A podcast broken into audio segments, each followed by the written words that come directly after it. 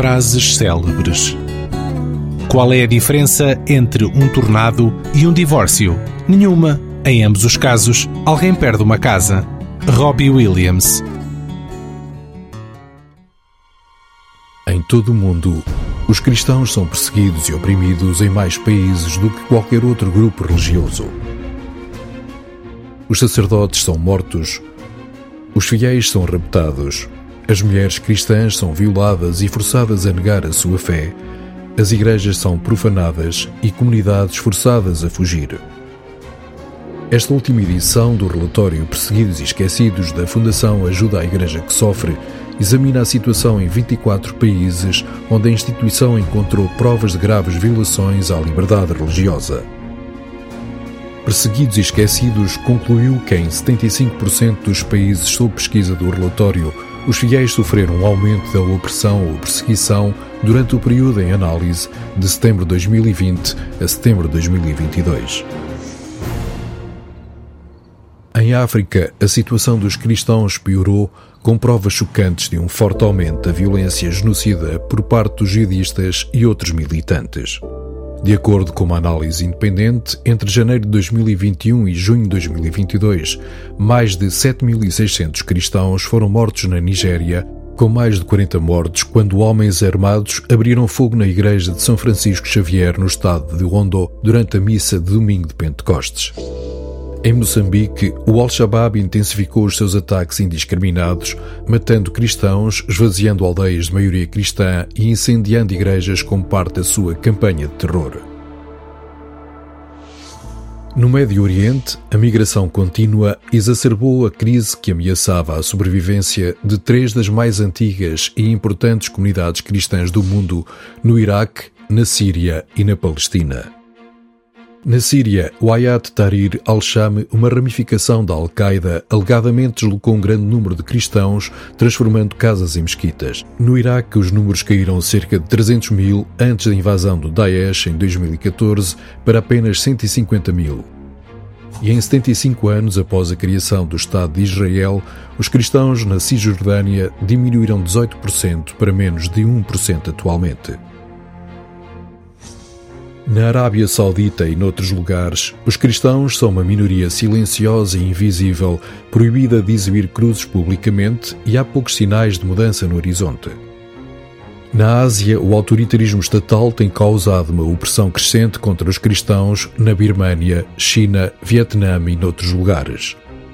O país onde se verifica de forma mais grave que a liberdade religiosa e de consciência estão a ser estranguladas é a Coreia do Norte. O nacionalismo religioso intensificou os problemas para os fiéis, incluindo o regresso ao poder dos talibãs no Afeganistão, que viram os cristãos em massa a fugir do país. Na Índia e no Sri Lanka, o nacionalismo religioso tem assistido a ataques contínuos contra as minorias. Grupos nacionalistas visaram cristãos e locais de culto e até a polícia prendeu crentes ou interrompeu as celebrações nas igrejas. No Paquistão, os cristãos e outros não muçulmanos estão em risco acrescido de assédio, prisão ou violência, o que, em algumas partes do país, inclui rapto e violação. Perseguidos e esquecidos é um testemunho em primeira mão. Estudos de casos, análises de países, globais e regionais, sobre a medida em que os cristãos são visados em todo o mundo. Os passos para os ajudar por parte da comunidade internacional têm sido muitas vezes demasiado escassos, demasiado tardios. O seu drama é ignorado.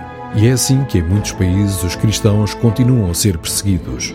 Quebremos o silêncio e façamos tudo o que estiver ao nosso alcance para que não sejam esquecidos.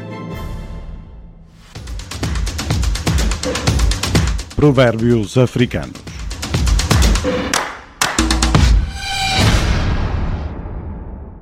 Ter muitos amigos esvazia o estômago. Da tribo Hausa, da Nigéria. Provérbios africanos.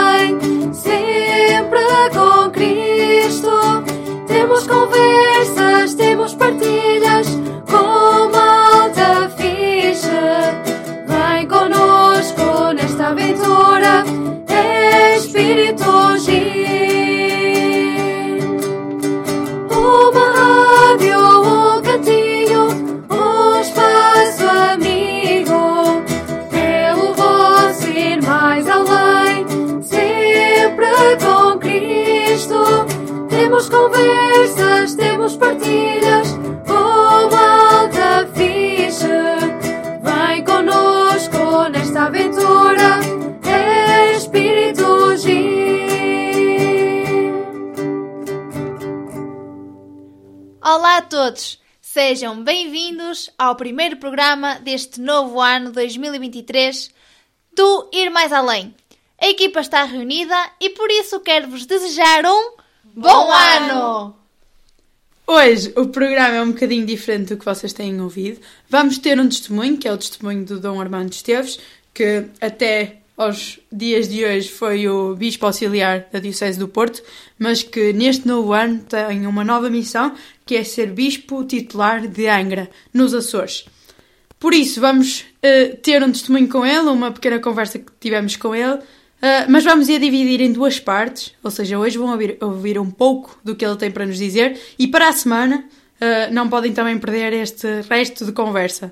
Mas antes disso, vamos um, ouvir uma mensagem do Santo Padre, o Papa Francisco, sobre a celebração do 56º Dia Mundial da Paz.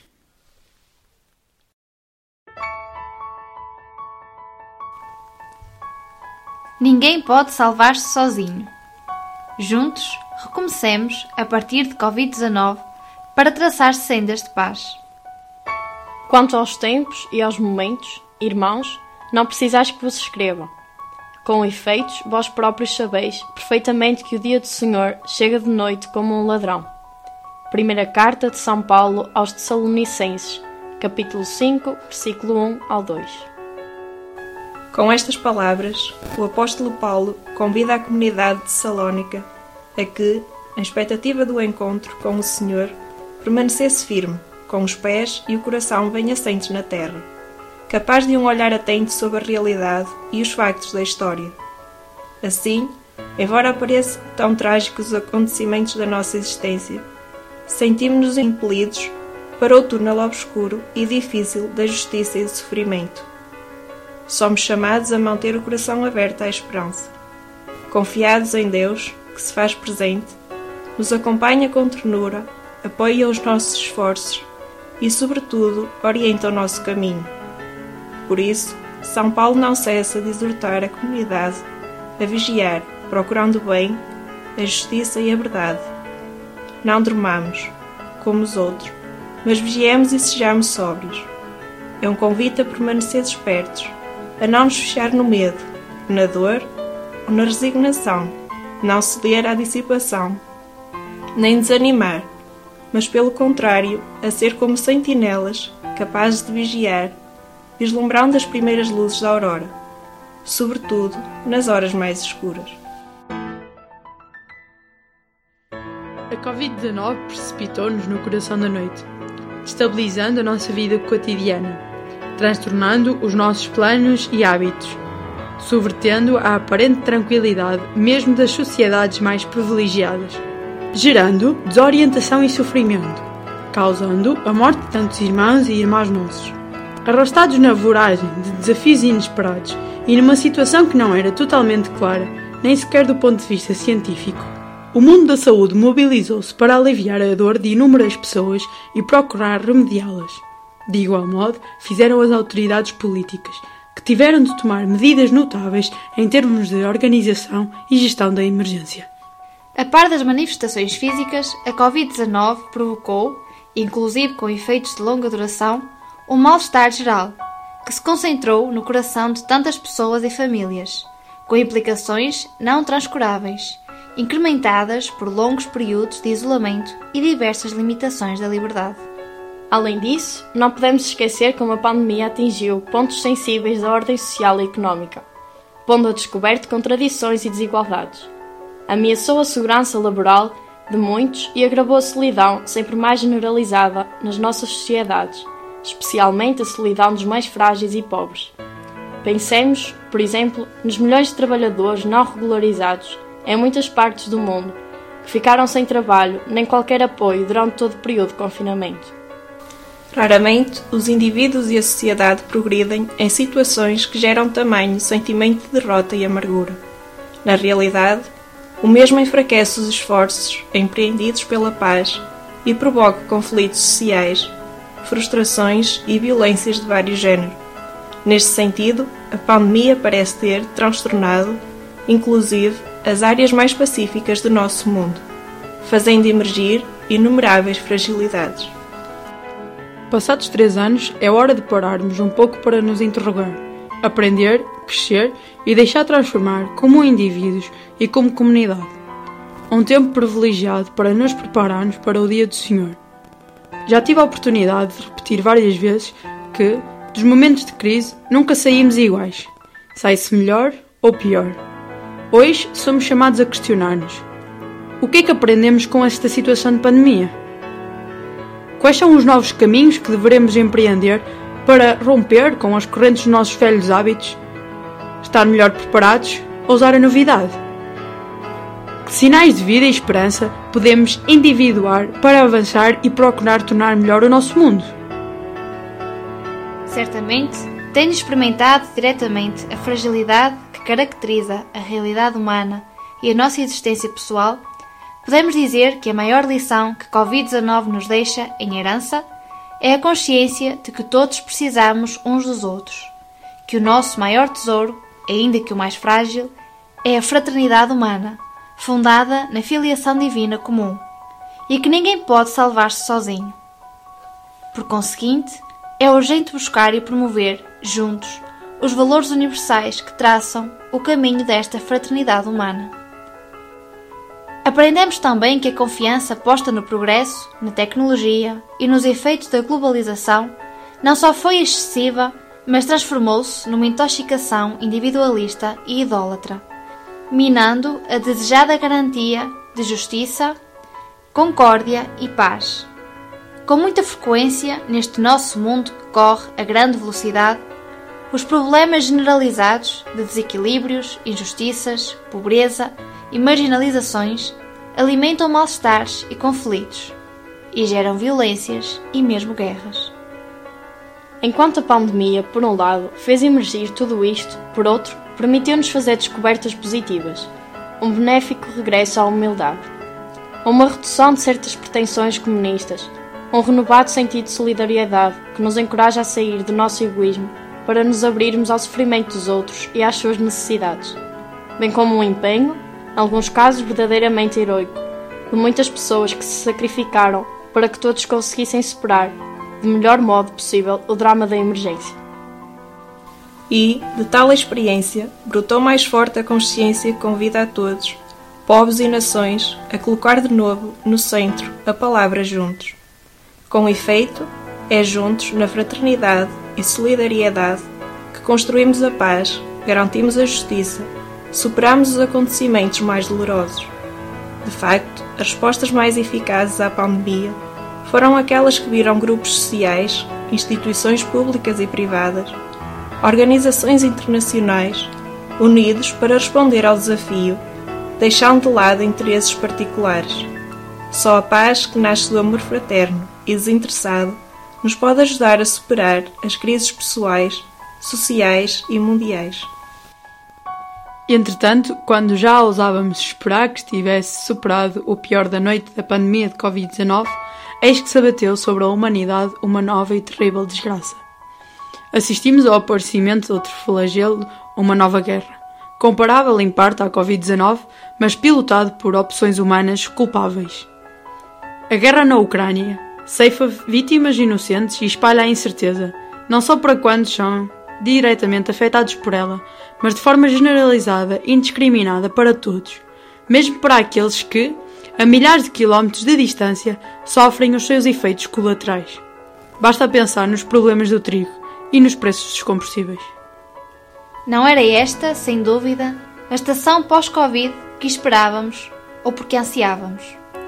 Na realidade, esta guerra, juntamente com todos os outros conflitos espalhados pelo globo, representa uma derrota, não apenas para as partes diretamente envolvidas, mas também para a humanidade inteira. E enquanto para a Covid-19 se encontrou uma vacina, para a guerra ainda não se encontraram soluções adequadas. Com certeza, o vírus da guerra é mais difícil de derrotar do que aqueles que atingem o organismo humano, porque o primeiro não provém de fora, mas do íntimo do coração humano, corrompido pelo pecado. Enfim, o que se nos pede para fazer? Antes de mais nada, deixarmos mudar o coração pela emergência que estivemos a viver, ou seja, permitir que através deste momento histórico Deus transforme os nossos critérios habituais de interpretação do mundo e da realidade. Não podemos continuar a pensar apenas em salvaguardar o espaço dos nossos interesses pessoais ou nacionais, mas devemos repensar-nos à luz do bem comum, com um sentido comunitário, como um nós aberto à fraternidade universal. Não podemos ter em vista apenas a proteção de nós próprios, mas é hora de nos comprometermos todos em prol da cura da nossa sociedade e do nosso planeta, criando as bases para um mundo mais justo e pacífico, seriamente empenhado na busca de um bem que seja verdadeiramente comum. Para fazer isto e viver melhor depois da emergência Covid-19, não se pode ignorar um dado fundamental. As variadas crises morais, sociais, políticas e económicas que estamos a viver encontram-se todas interligadas, e os problemas que consideramos como singulares, na realidade, um é causa ou consequência do outro. E assim, somos chamados a enfrentar, com responsabilidade e compaixão, os desafios do nosso mundo. Devemos repassar o tema da garantia da saúde pública para todos. Promover ações de paz para acabar com os conflitos e as guerras que continuam a gerar vítimas e pobreza. Cuidar de forma concertada da nossa casa comum e implementar medidas claras e eficazes para fazer face às alterações climáticas. Combater o vírus das desigualdades e garantir o alimento e um trabalho digno para todos, apoiando quantos não têm sequer um salário mínimo e passam por grandes dificuldades. Fere-nos o escândalo dos povos famintos. Precisamos desenvolver, com políticas adequadas, o acolhimento e a integração, especialmente em favor dos migrantes e daqueles que vivem como descartados nas nossas sociedades. Somente despendendo-nos nessas situações, com um desejo altruísta inspirado no amor infinito e misericordioso de Deus, é que poderemos construir um mundo novo e contribuir para edificar o reino de Deus, que é reino de amor, justiça e paz. Compartilho estas reflexões com a esperança de que, no novo ano, possamos caminhar juntos, valorizando tudo o que a história nos pode ensinar. Formulo votos de todo o bem aos chefes de Estado e de Governo, aos responsáveis das organizações internacionais, aos líderes das várias religiões. Desejo a todos os homens e mulheres de boa vontade que possam, por artesãos da paz, construir dia após dia um ano feliz. Maria Imaculada, Mãe de Jesus e Rainha da Paz, interceda por nós e pelo mundo inteiro. Papa Francisco, Vaticano, 8 de dezembro de 2022.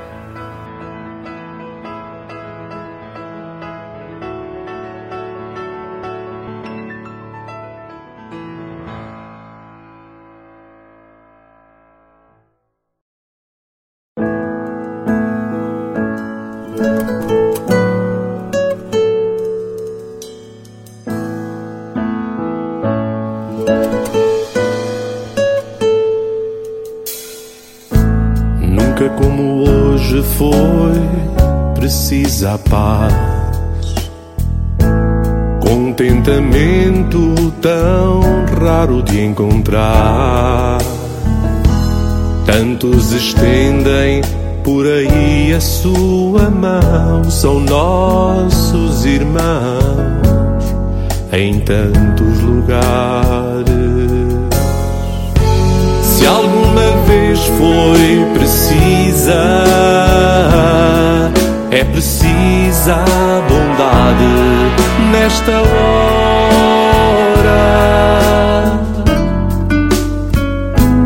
Quero a paz, quero o amor para todo o mundo. Gente feliz, crianças de esperança em todo o mundo. Pai de luz, serei a luz em que tu brilhas. Pois tu és a paz, esperança tu és para todo o mundo.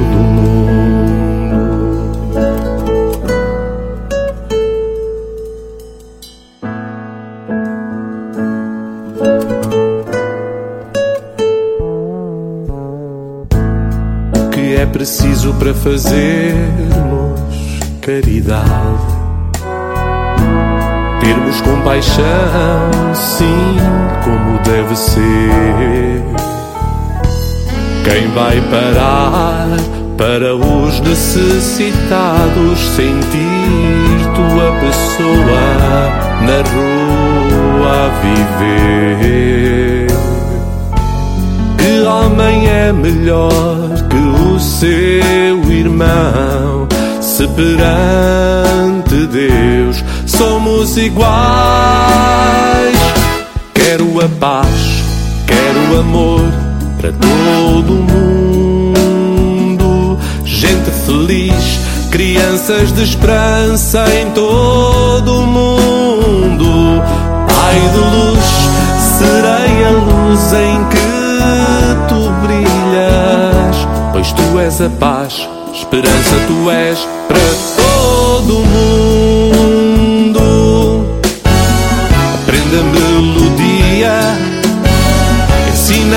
crianças que a paz e a liberdade só vem pela graça do Senhor.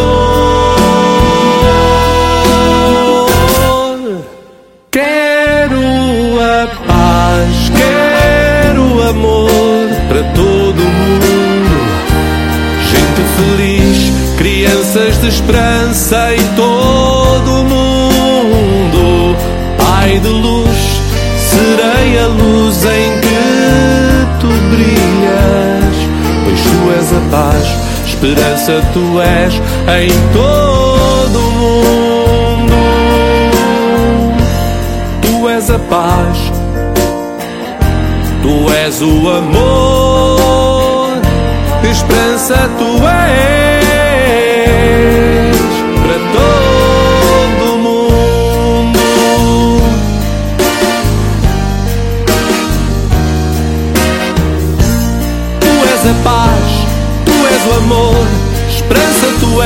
para todo mundo.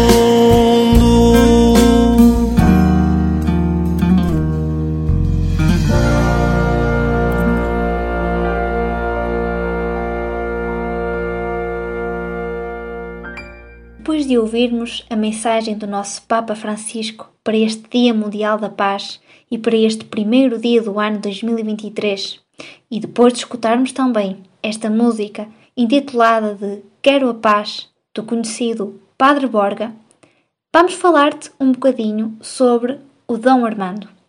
Estás curioso? Vem daí que nós contamos-te tudo. Ou quase tudo.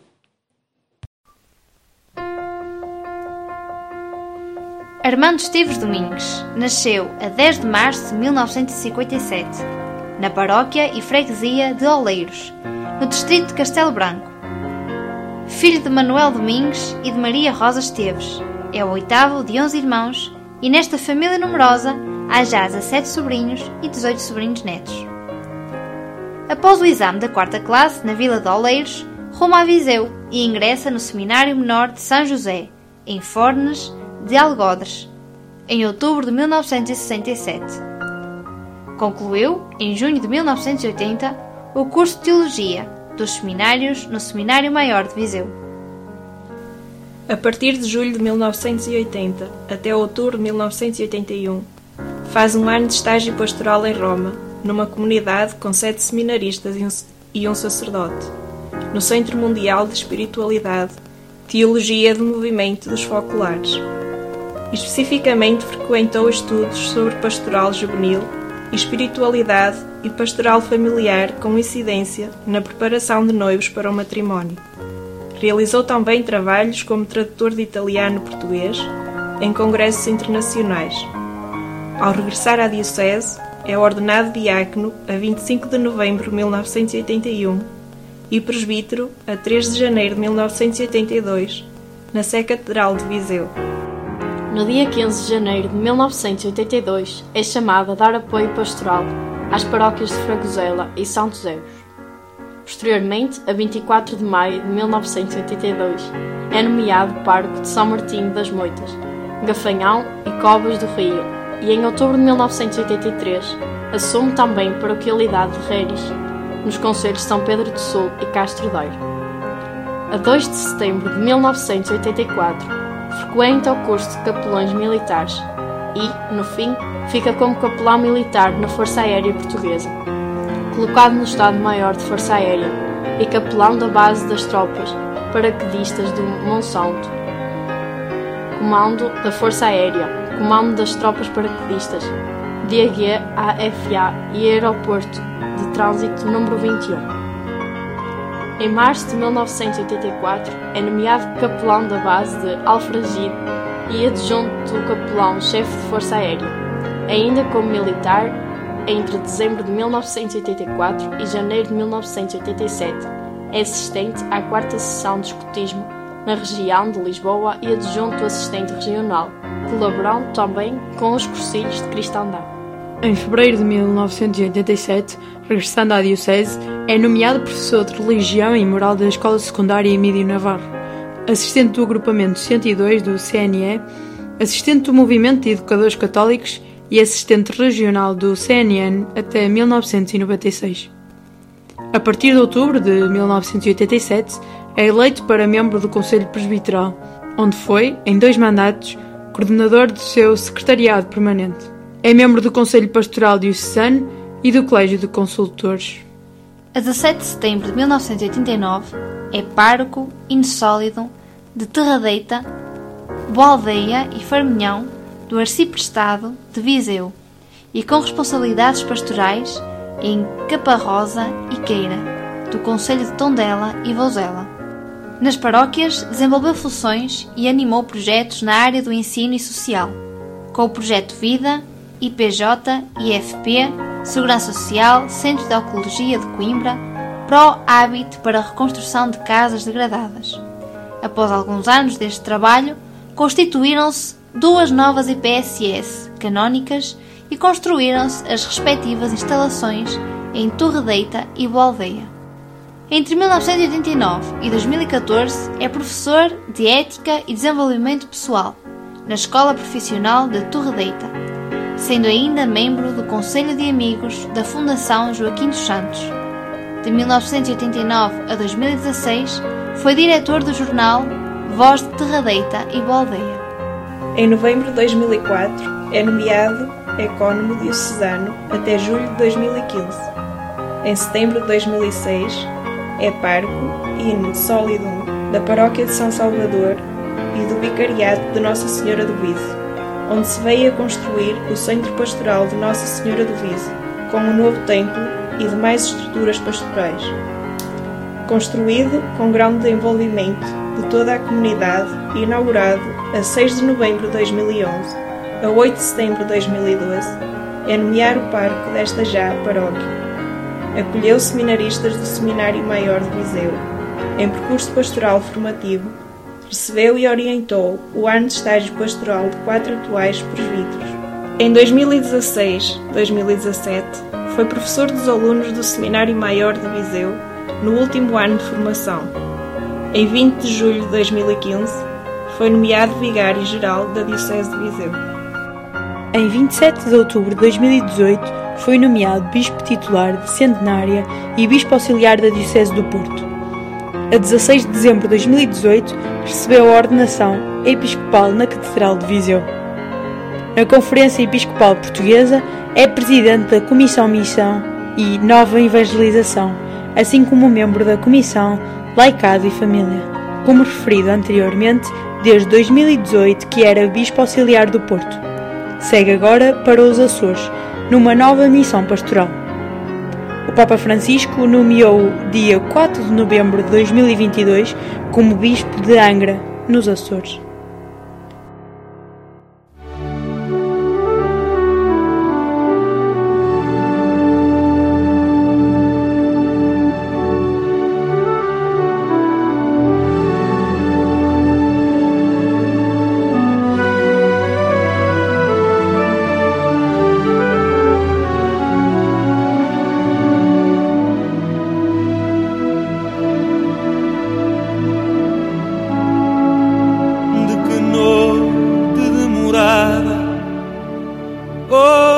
De que breve manhã vieste tu, feiticeira de nuvens deslumbrada, de que sonho feito mar, ou oh, de que mar não sonhado, vieste tu, feiticeira, aninhar-te ao meu lado de que fogo renascido, ou de que lume apagado vieste tu, feiticeira, segredar-me ao ouvido. De que fontes, de que águas, de que chão, de que horizontes, de que neves, de que fráguas, de que sedes, de que montes, de que norte, de que lira, de que desertos de morte. Vieste tu, feiticeira, inundar-me de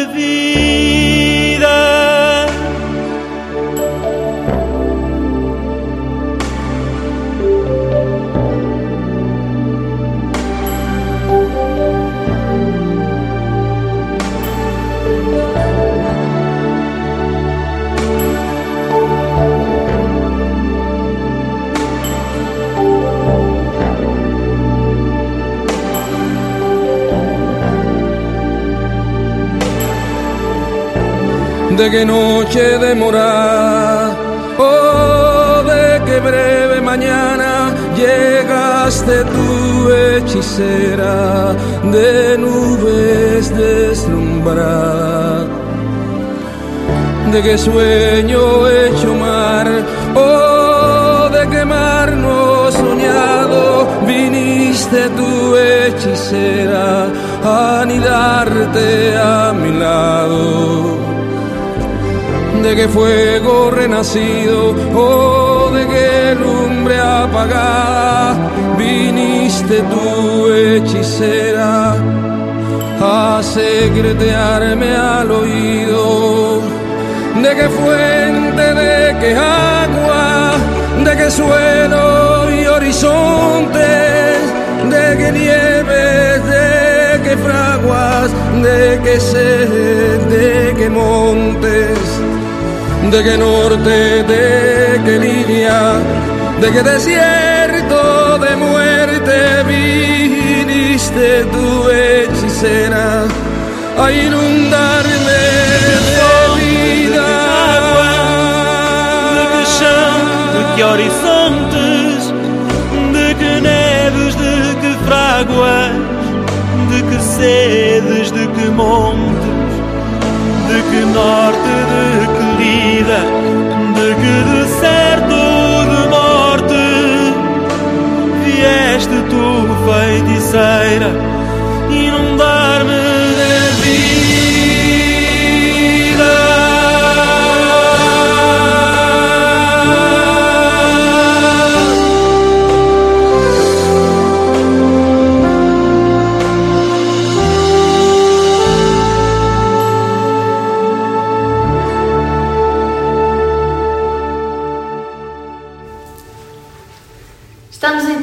conversa com o Dom Armando. Antes de mais, obrigada por ter aceito o nosso convite e por estarmos agora aqui a ter a oportunidade de estar também um bocadinho consigo. Neste dia 1 de janeiro, o primeiro dia do ano 2023 que promete ser em grande. Ah, e por isso, eis que vem uma das primeiras questões, ah, que é o Dom Armando está mesmo a seguir à risca, à risca este ditado, que é Ano Novo, Vida Nova. Como é que, como é que está a ser ah, esta experiência? Como é que está a ser esta novidade?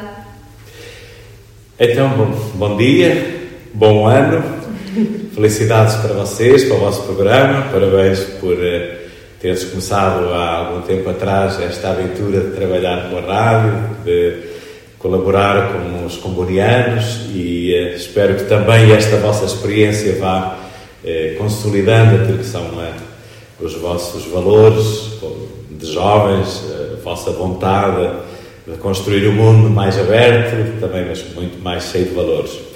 É, era uma vida nova. Eu, há um ano atrás, não esperava eh, que esta frase fosse tão, tão, tão verdadeira.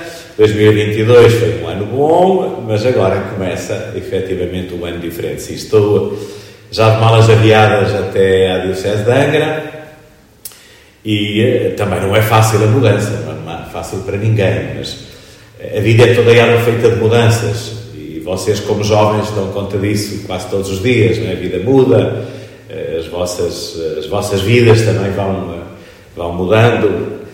E, e para mim, nesta altura, mudar de diocese e ser bispo titular de uma diocese é, sobretudo, agradecer a Deus por ainda confiar em mim.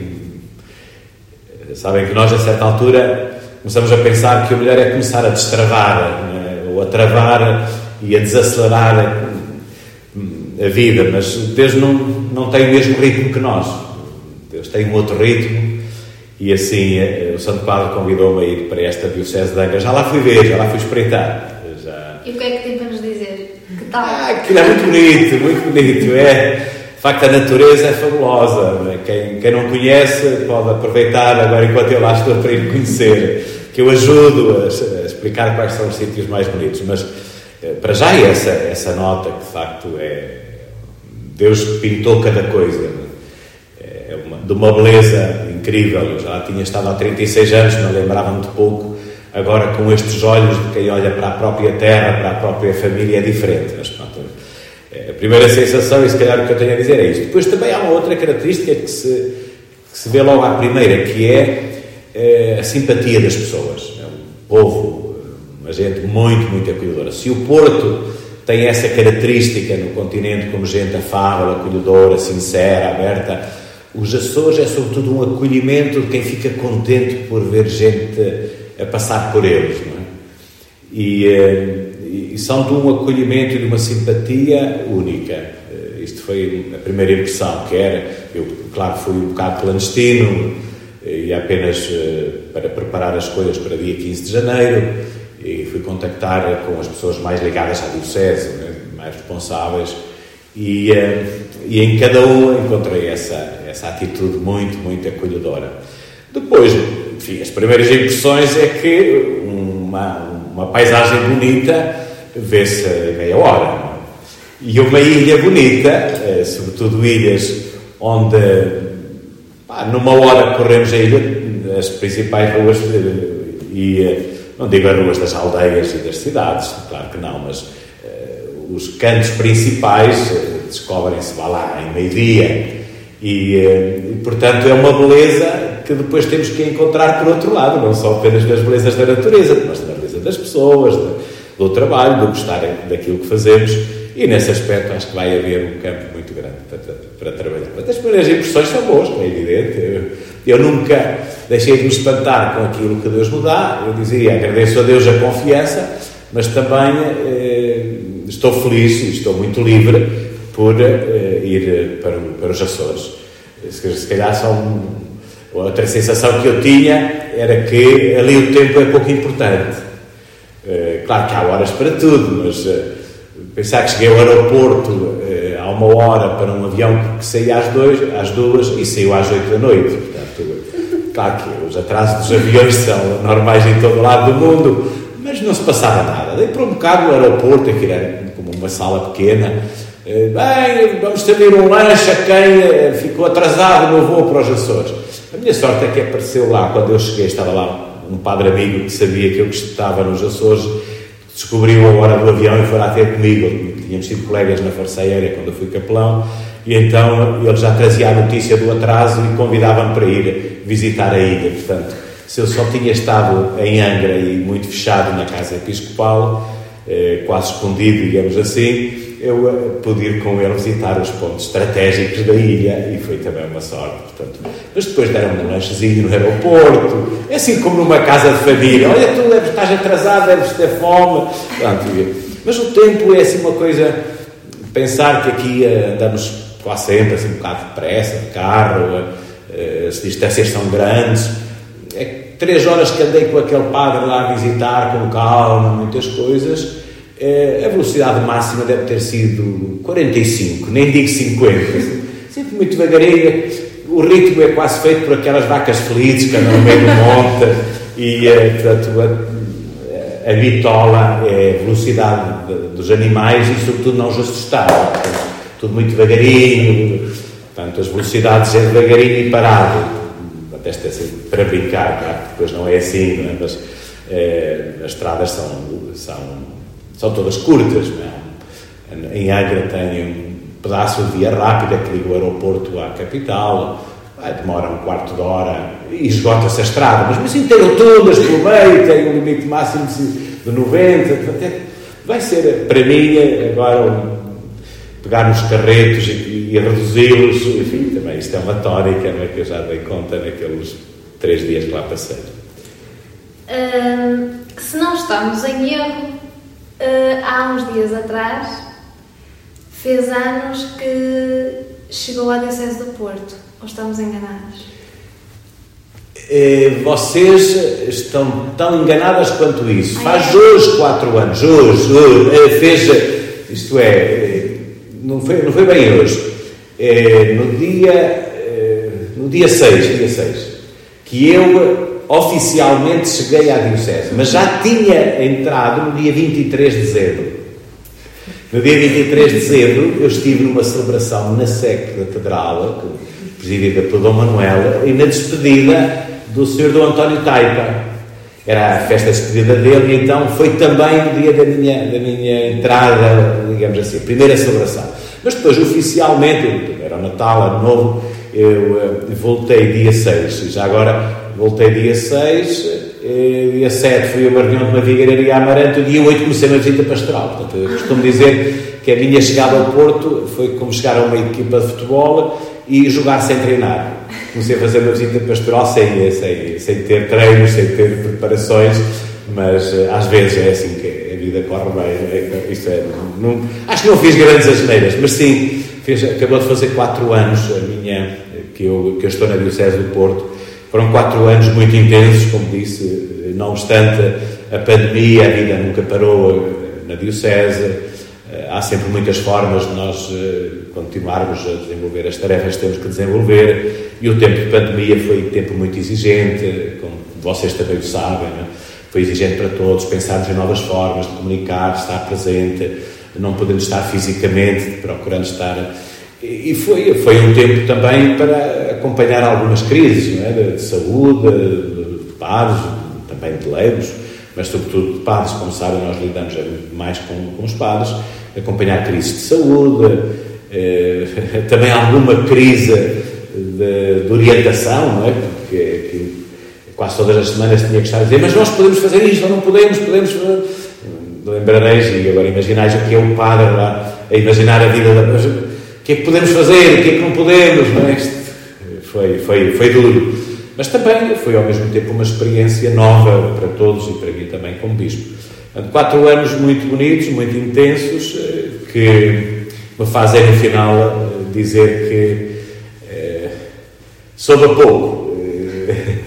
Eh, foram tempos em que eu consegui fazer efetivamente muita gente, muitos amigos aqui no Porto, entre os padres e leigos, com quem foi bom poder ter projetos comuns e quando eu soube, enfim, a notícia que veio para a Anunciatura, mas eh, do Santo Padre, quando eu soube que era chamado a ir para Angra, eh, sentia um aperto na garganta. Ainda não desapareceu, ainda não desapareceu, porque eh, quer queiramos, quer não, parte do meu tempo agora vai ser passado em aeroportos ou em barcos, são novilhas, e eu sou bispo das novilhas e tenho que procurar ir a todas. Não posso ficar sempre na casa paroquial ou na, na casa episcopal eh, terei que me dividir pelas casas paroquiais de alguns padres nas ilhas, porque quando vou no de manhã e vir à noite, se calhar vai-se de manhã, depois fica-se lá oito dias porque não há aviões, porque o mau tempo não deixa, ou porque os barcos não podem sair. E também já cheguei a uma conclusão que é preciso aprender a ser trabalhador de aeroporto e trabalhador de avião. Portanto, nesses lugares nós podemos continuar a trabalhar, pode ser o nosso escritório, e há muita gente já na, pelo mundo fora que faz isso, né? os trabalhadores, com a mobilização que hoje existe, eh, já já há muita gente a fazê-lo e eu vou também aprender a fazê-lo. Portanto, eh, quatro anos foi eh, acabados de fazer e eh, quatro anos onde eu posso dizer fui muito feliz. Posso contar um, um pormenor. No primeiro dia em que eu cheguei, o, o Sr. António Taipa tinha feito uma, uma alocução também na, na Eucaristia e tinha dito que foi muito feliz como bispo, e sempre na vida, mas como bispo, nesta amada Diocese do Porto. Depois do Manuel disse que eu falar, eu não estava a contar, e o que é que me disse? Olha, espero também poder dizer no final que fui feliz nesta Diocese do Porto, como disse o Sr. António Taipa, e poder também dizer de coração e verdade a minha amada Diocese do Porto. E diluei toda a vida que fui feliz e que é amada esta Diocese do Porto. E de agora damos por terminada esta primeira parte da conversa com o Dom Armando. Esperemos que seja para sempre a sua amada Diocese do Porto. Dom Armando, agora pedindo-lhe agora um bocadinho também um, dos seus gostos musicais. Qual é assim uma música que você gosta de ouvir quando está assim mais sozinho, quando está no meio da, gente, da sua gente? Qual é assim uma música que agora vem assim à cabeça? De repente, de repente, a Marisa com uh, o Dar Mais, como é que é aquela canção? Uh, melhor de mim. Melhor de mim, melhor, melhor de mim. Né? Eu acho que, olhando para, para o futuro, é pedir a Deus que me ajude a dar o melhor de mim. Ok, então ficamos agora com o tema Marisa, o melhor de mim.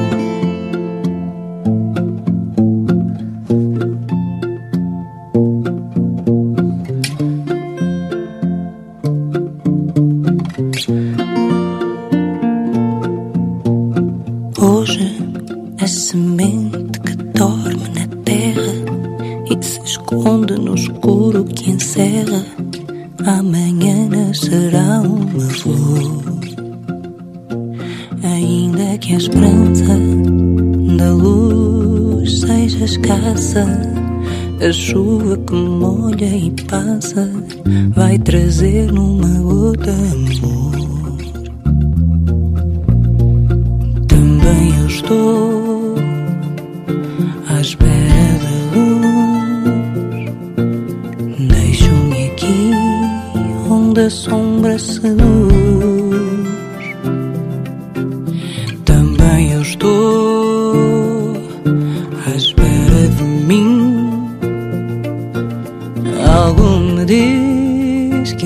Tormenta passará. É preciso perder para depois se ganhar. E mesmo sem ver, acreditar. É a vida que segue e não espera pela gente.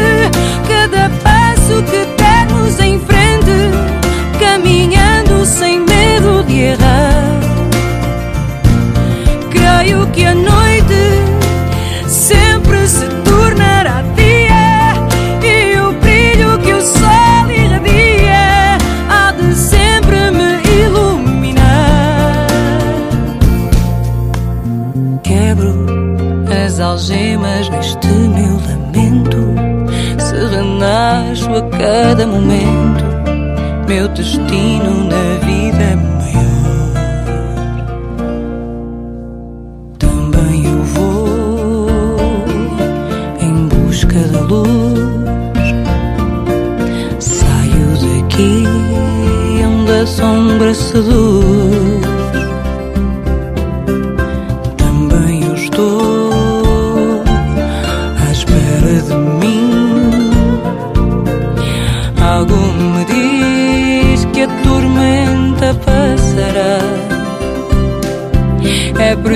Preciso perder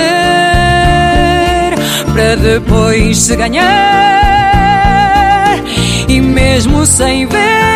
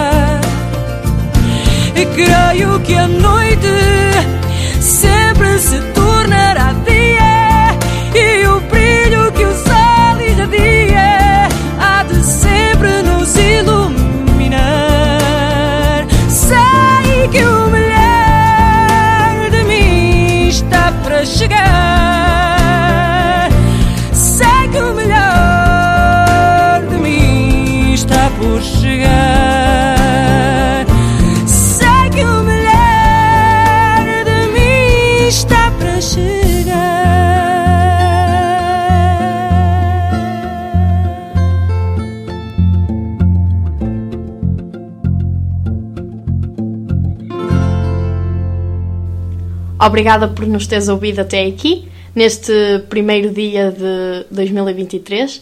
Esperamos por ti para o próximo episódio, que continua a ser com um bocadinho desta história do Dom Armando. Um, não te esqueças de nos seguir nas redes sociais. No nosso Instagram vais, vais encontrar lá um link em que podes aceder aos episódios anteriores e alguns resumos do que foram estes episódios. Continuação de um bom ano e esperamos por ti no próximo episódio. Tchau!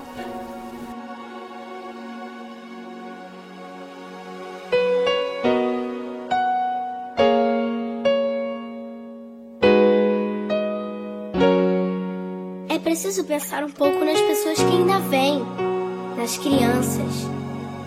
A gente tem que arrumar um jeito de deixar para eles um lugar melhor, para os nossos filhos e para os filhos de nossos filhos. Pense bem.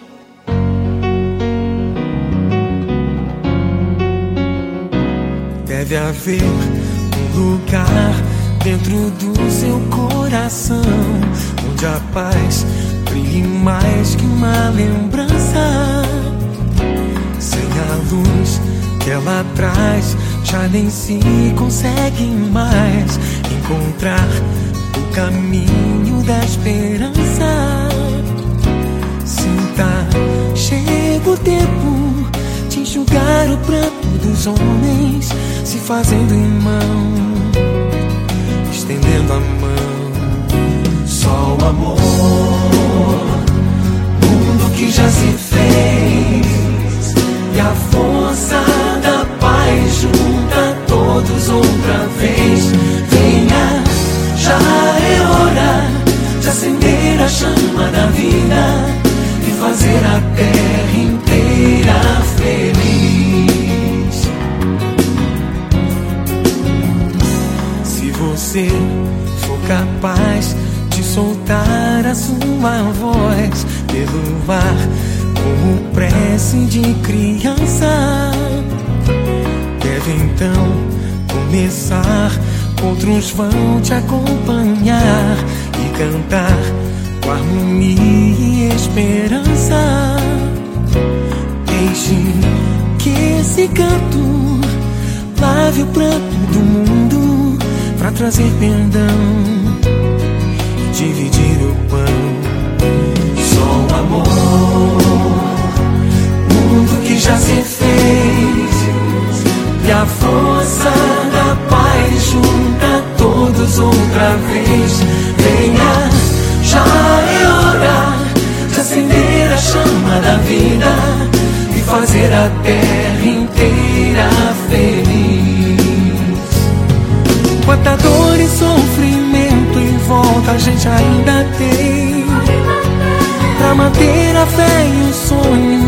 que ainda vêm. A lição pro futuro vem da alma e do coração. É buscar a paz, não olhar pra trás. Com amor. Se você começar, outros vão te acompanhar e cantar com harmonia e esperança. Deixe que esse canto lave o pranto do mundo para trazer perdão e dividir o pão. Só o amor, mundo que já se fez e a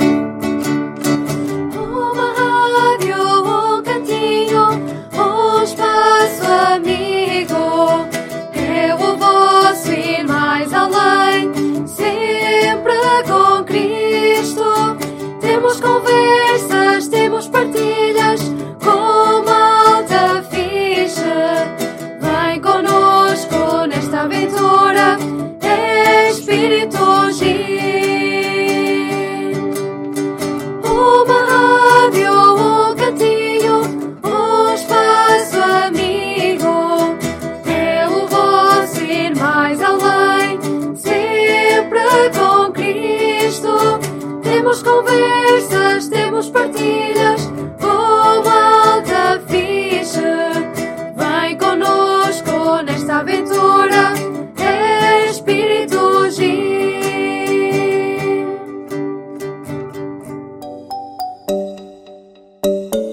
Cenas que o Papa nos diz. Que vale a pena ouvir.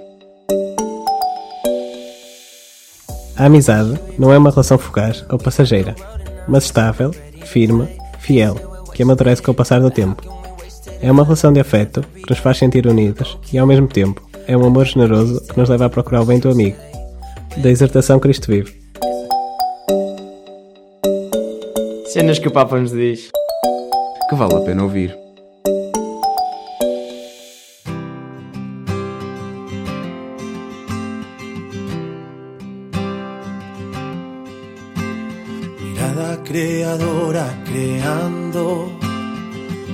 Salvador salvando, mirada de la comunión amando,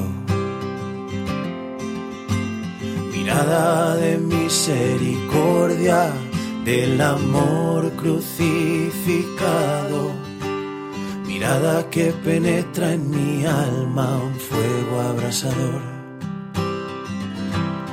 Enséñame, oh Trinidad, cómo es tu libre mirada. Enséñame, oh Trinidad, pues es la más bella y preciada, la más pura de amor.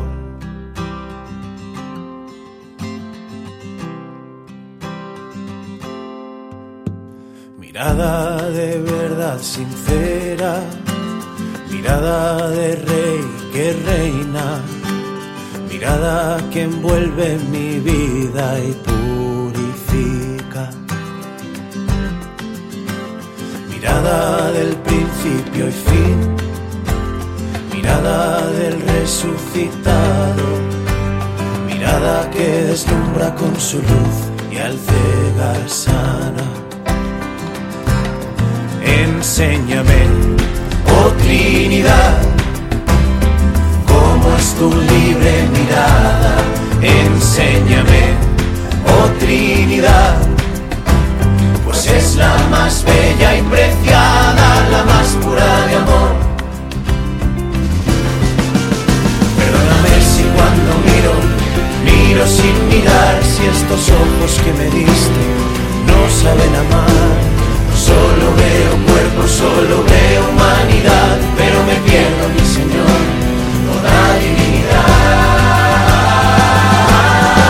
Enséñame, oh Trinidad, cómo es tu libre mirada. Enséñame, oh Trinidad, pues es la más bella y preciada. Enséñame